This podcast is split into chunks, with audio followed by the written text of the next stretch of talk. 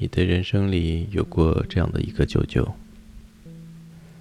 有一年，好像是冬天，窗户上结着霜，你刚刚在上面用手指画的笑脸，已经蒙上了一层新的水汽。舅舅坐在沙发上，你骑在他的脖子上，暖气开得很足，暖气片上有用旧可乐瓶装着的水。已经温得很热了。窗台上还晒着橘子皮，用那温温的水泡来喝，有股淡淡的橘子香气。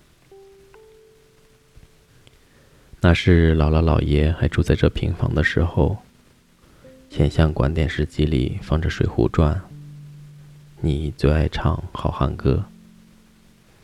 姥姥姥爷在八仙桌上和邻居的爷爷奶奶们打麻将，他们从来都只玩两毛三毛的。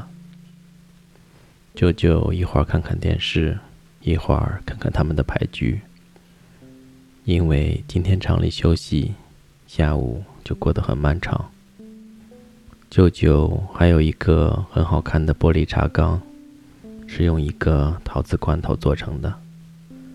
套着舅妈给他打的毛线套子，茶浓浓的，浸泡的茶叶一开始飘在水面，然后一个个慢慢的舒展开来，落到杯底。你总是问：“好了没有？”舅舅说：“等茶叶再沉一会儿。”然后过了一会儿，舅舅说：“喝吧。”你深醉就在杯边。轻轻地啜饮水面不烫嘴的那一口，而那天的你没有功夫喝茶，因为你在进行一项很精细的作业。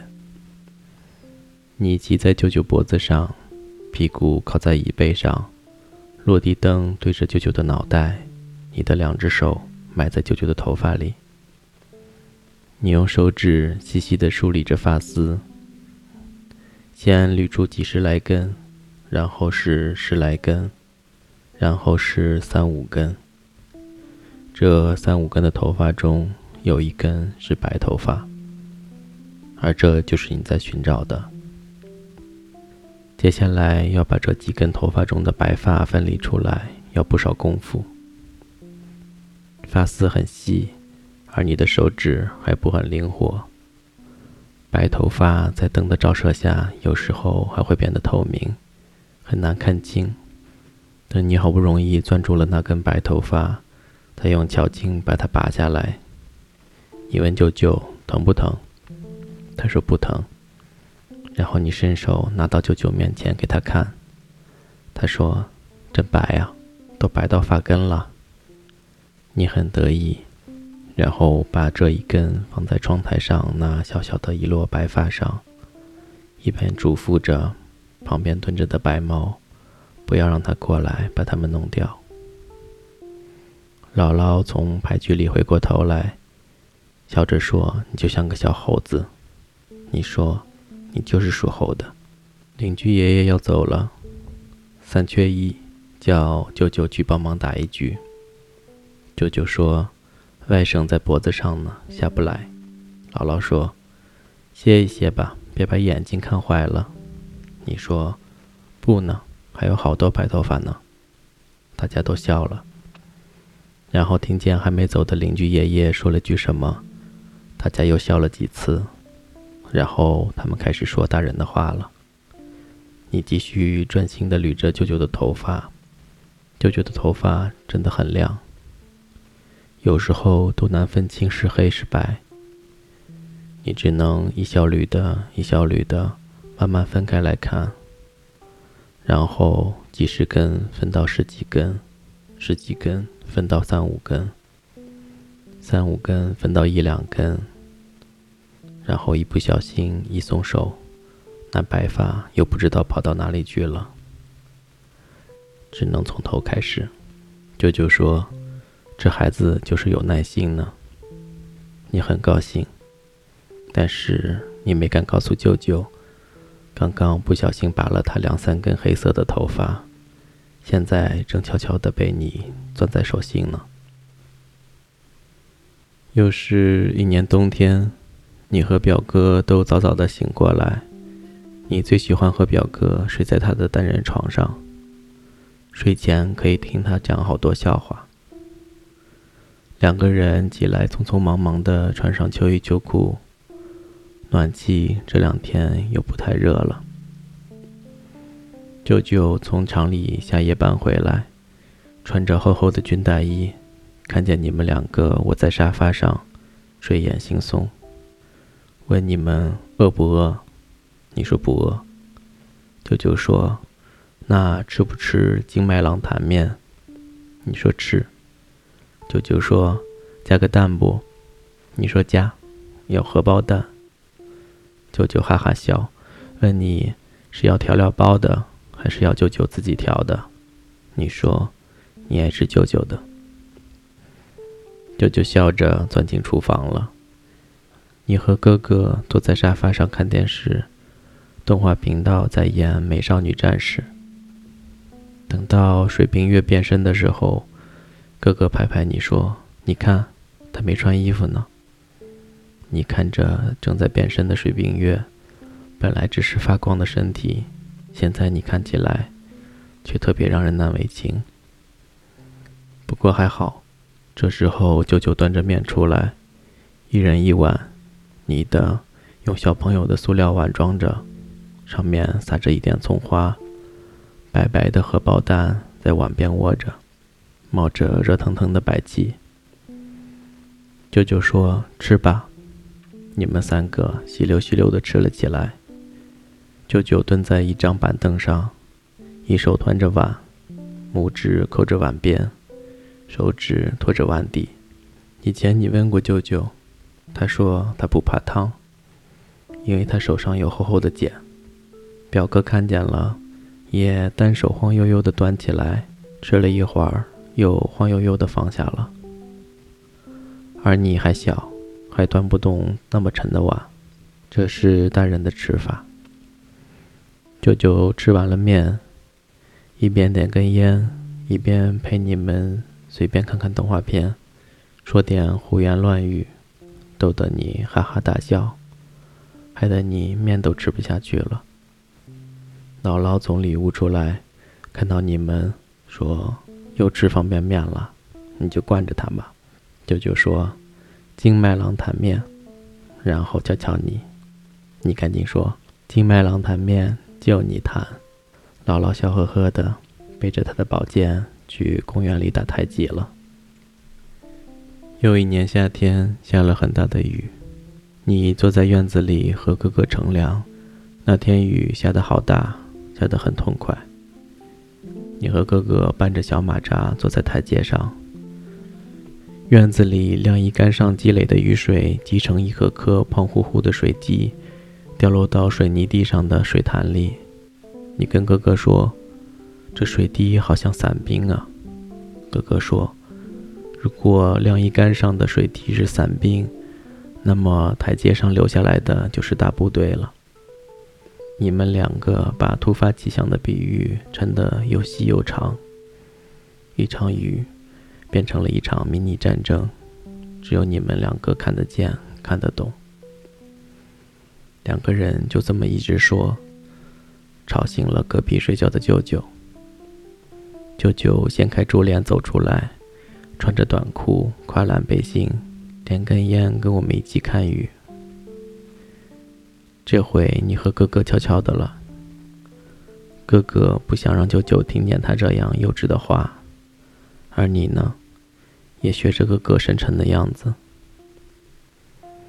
雨水哗啦啦的，不知道过去了多久。舅舅摸摸你的头说。你爸爸是不是还在灰渣坡上班呢？你咯咯的笑着说：“才不是，是在新加坡。今年过年的时候就要回来了。”舅舅接着说：“那你妈妈呢？是不是不要你了，一个人跑到北京去了？”你说：“才不是呢，妈妈每隔一周都会周末回来看你呢。”舅舅说：“啊，那一个月才回来两次呀。”你想了想，一个月回来两次，和每隔一周回来一次听起来相比，确实少了好多。然后你突然有点想妈妈，觉得自己好像一直住在别人家，住在姥姥家，住在舅舅家，自己的家已经没有了。那个花园路二号的家，已经住着你不认识的一家三口。不过你什么也没有说，你静静的看着雨。舅舅摸摸你的头，然后拍拍你的肩膀，让你看他的嘴巴。他的嘴巴比成一个 O 型，夹着烟的那只手拍拍脸颊，嘴巴里便冒出来一串串圆圆的烟圈，在阴雨天的黄昏下发着蓝色的光。你被这烟圈吸引住了，看着它们一点点地飘过了屋檐，被打湿在雨里。哥哥说：“我也想吐烟圈。”舅舅说：“敢抽烟，我打断你的腿。”有一年秋天，你要舅舅带你去看电影，这是一部你想看了很久的电影。因为你在电视上看见过很多次他的预告，因为你每次回姥姥家，都要路过巷子口，看到公告栏上贴着的大海报。这是一部关于恐龙的好莱坞大片。你小时候最喜欢恐龙，但自从做梦梦到恐龙被吓哭后，已经好久没再看到过有关恐龙的书了。现在你觉得？你是大孩子了，已经上了三年级，所以你叫舅舅陪你看，因为你还没有独自看过电影。你觉得看电影都是要和别人一起去才行的。舅舅那时候已经有一阵子没在上班了，新闻联播里一直在讲下岗，在你听起来还是一个很遥远，只在电视上出现的东西。舅舅和你两个人下午吃完饭，午觉睡起来就出门去门口的电影院了。那电影院从你记事的时候就在那里。这是一个苏联式的建筑，正面一排排很粗大的柱子，屋檐上挂着大大的招牌。不过等到晚上亮灯的时候，招牌正中间的大五角星已经有一个角不再亮了。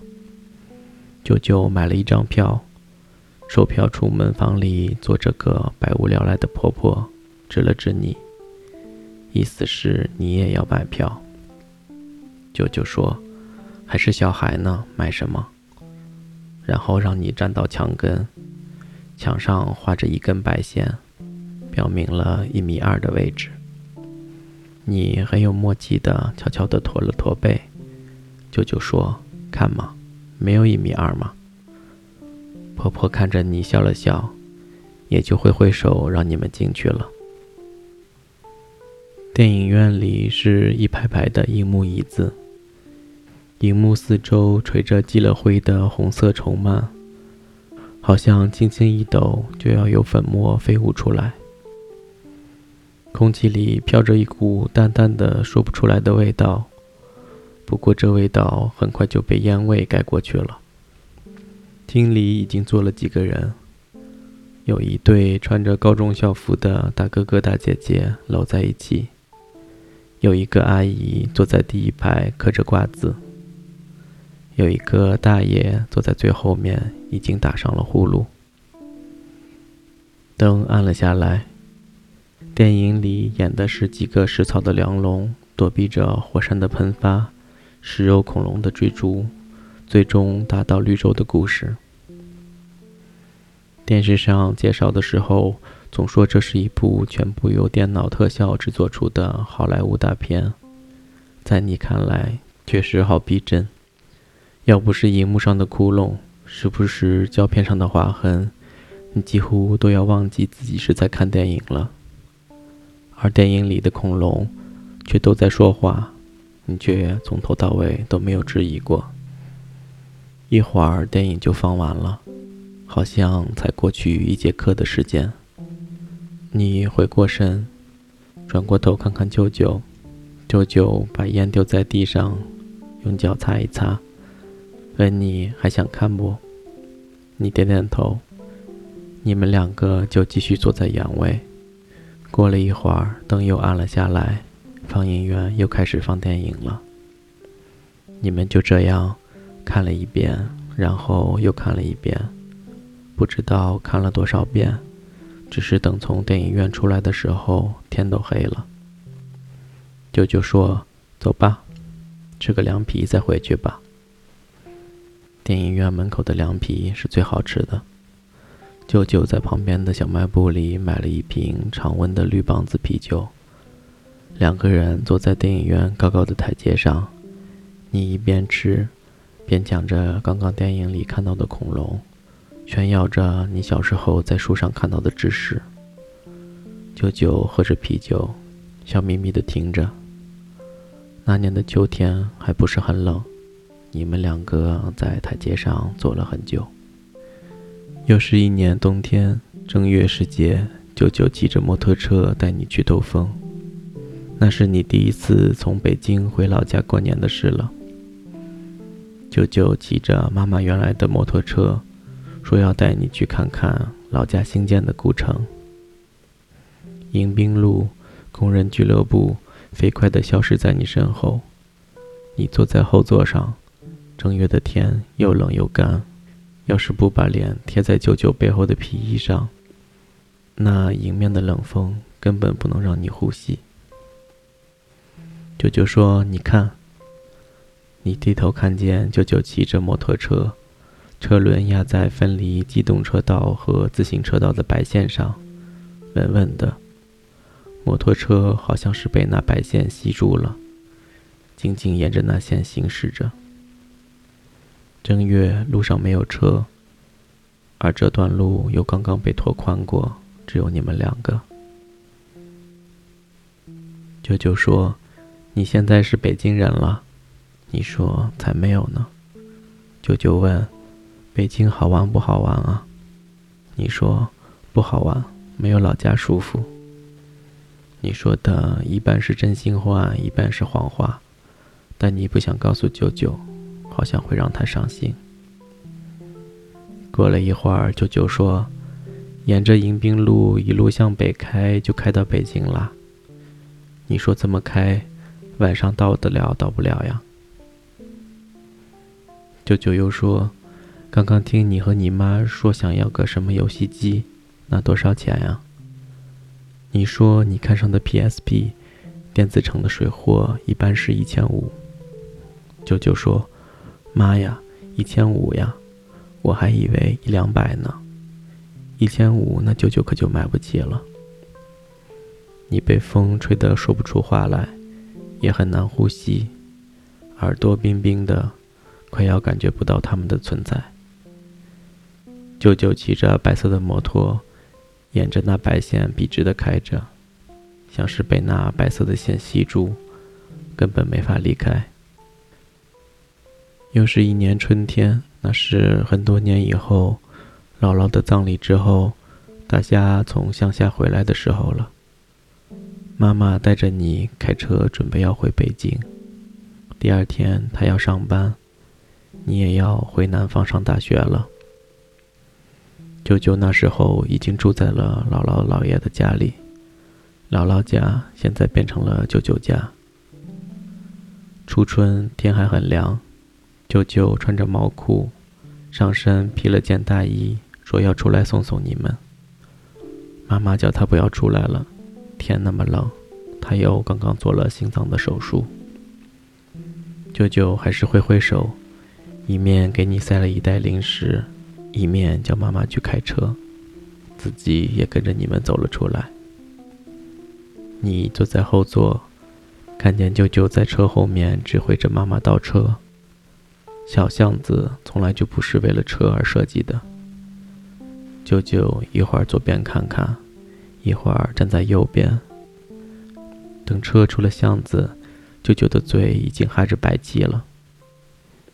妈妈说：“和舅舅说再见。”你摇下车窗，说：“舅舅再见。”舅舅说：“好好，慢点走，开慢点啊。”车一点点的开远了，你在后视镜里看见舅舅站在巷口，看着你们开远了一点，然后一个人转身，慢慢的往巷子里去了。舅妈站在巷口，好像在生气，她不注意自己的身体，还要逞强。舅舅给你的袋子里装的是上好佳、锅巴、浪味仙。都是你小时候最爱吃的。昨天妈妈给你打了电话，说要回老家看看舅舅。你问他家里是不是出了什么事情，妈妈说没啥事儿，他想他哥哥了。挂了电话，你想起来，你的人生里有个这样的舅舅。妈妈说，你小时候和舅舅可亲了。人家说。外甥都和舅舅亲。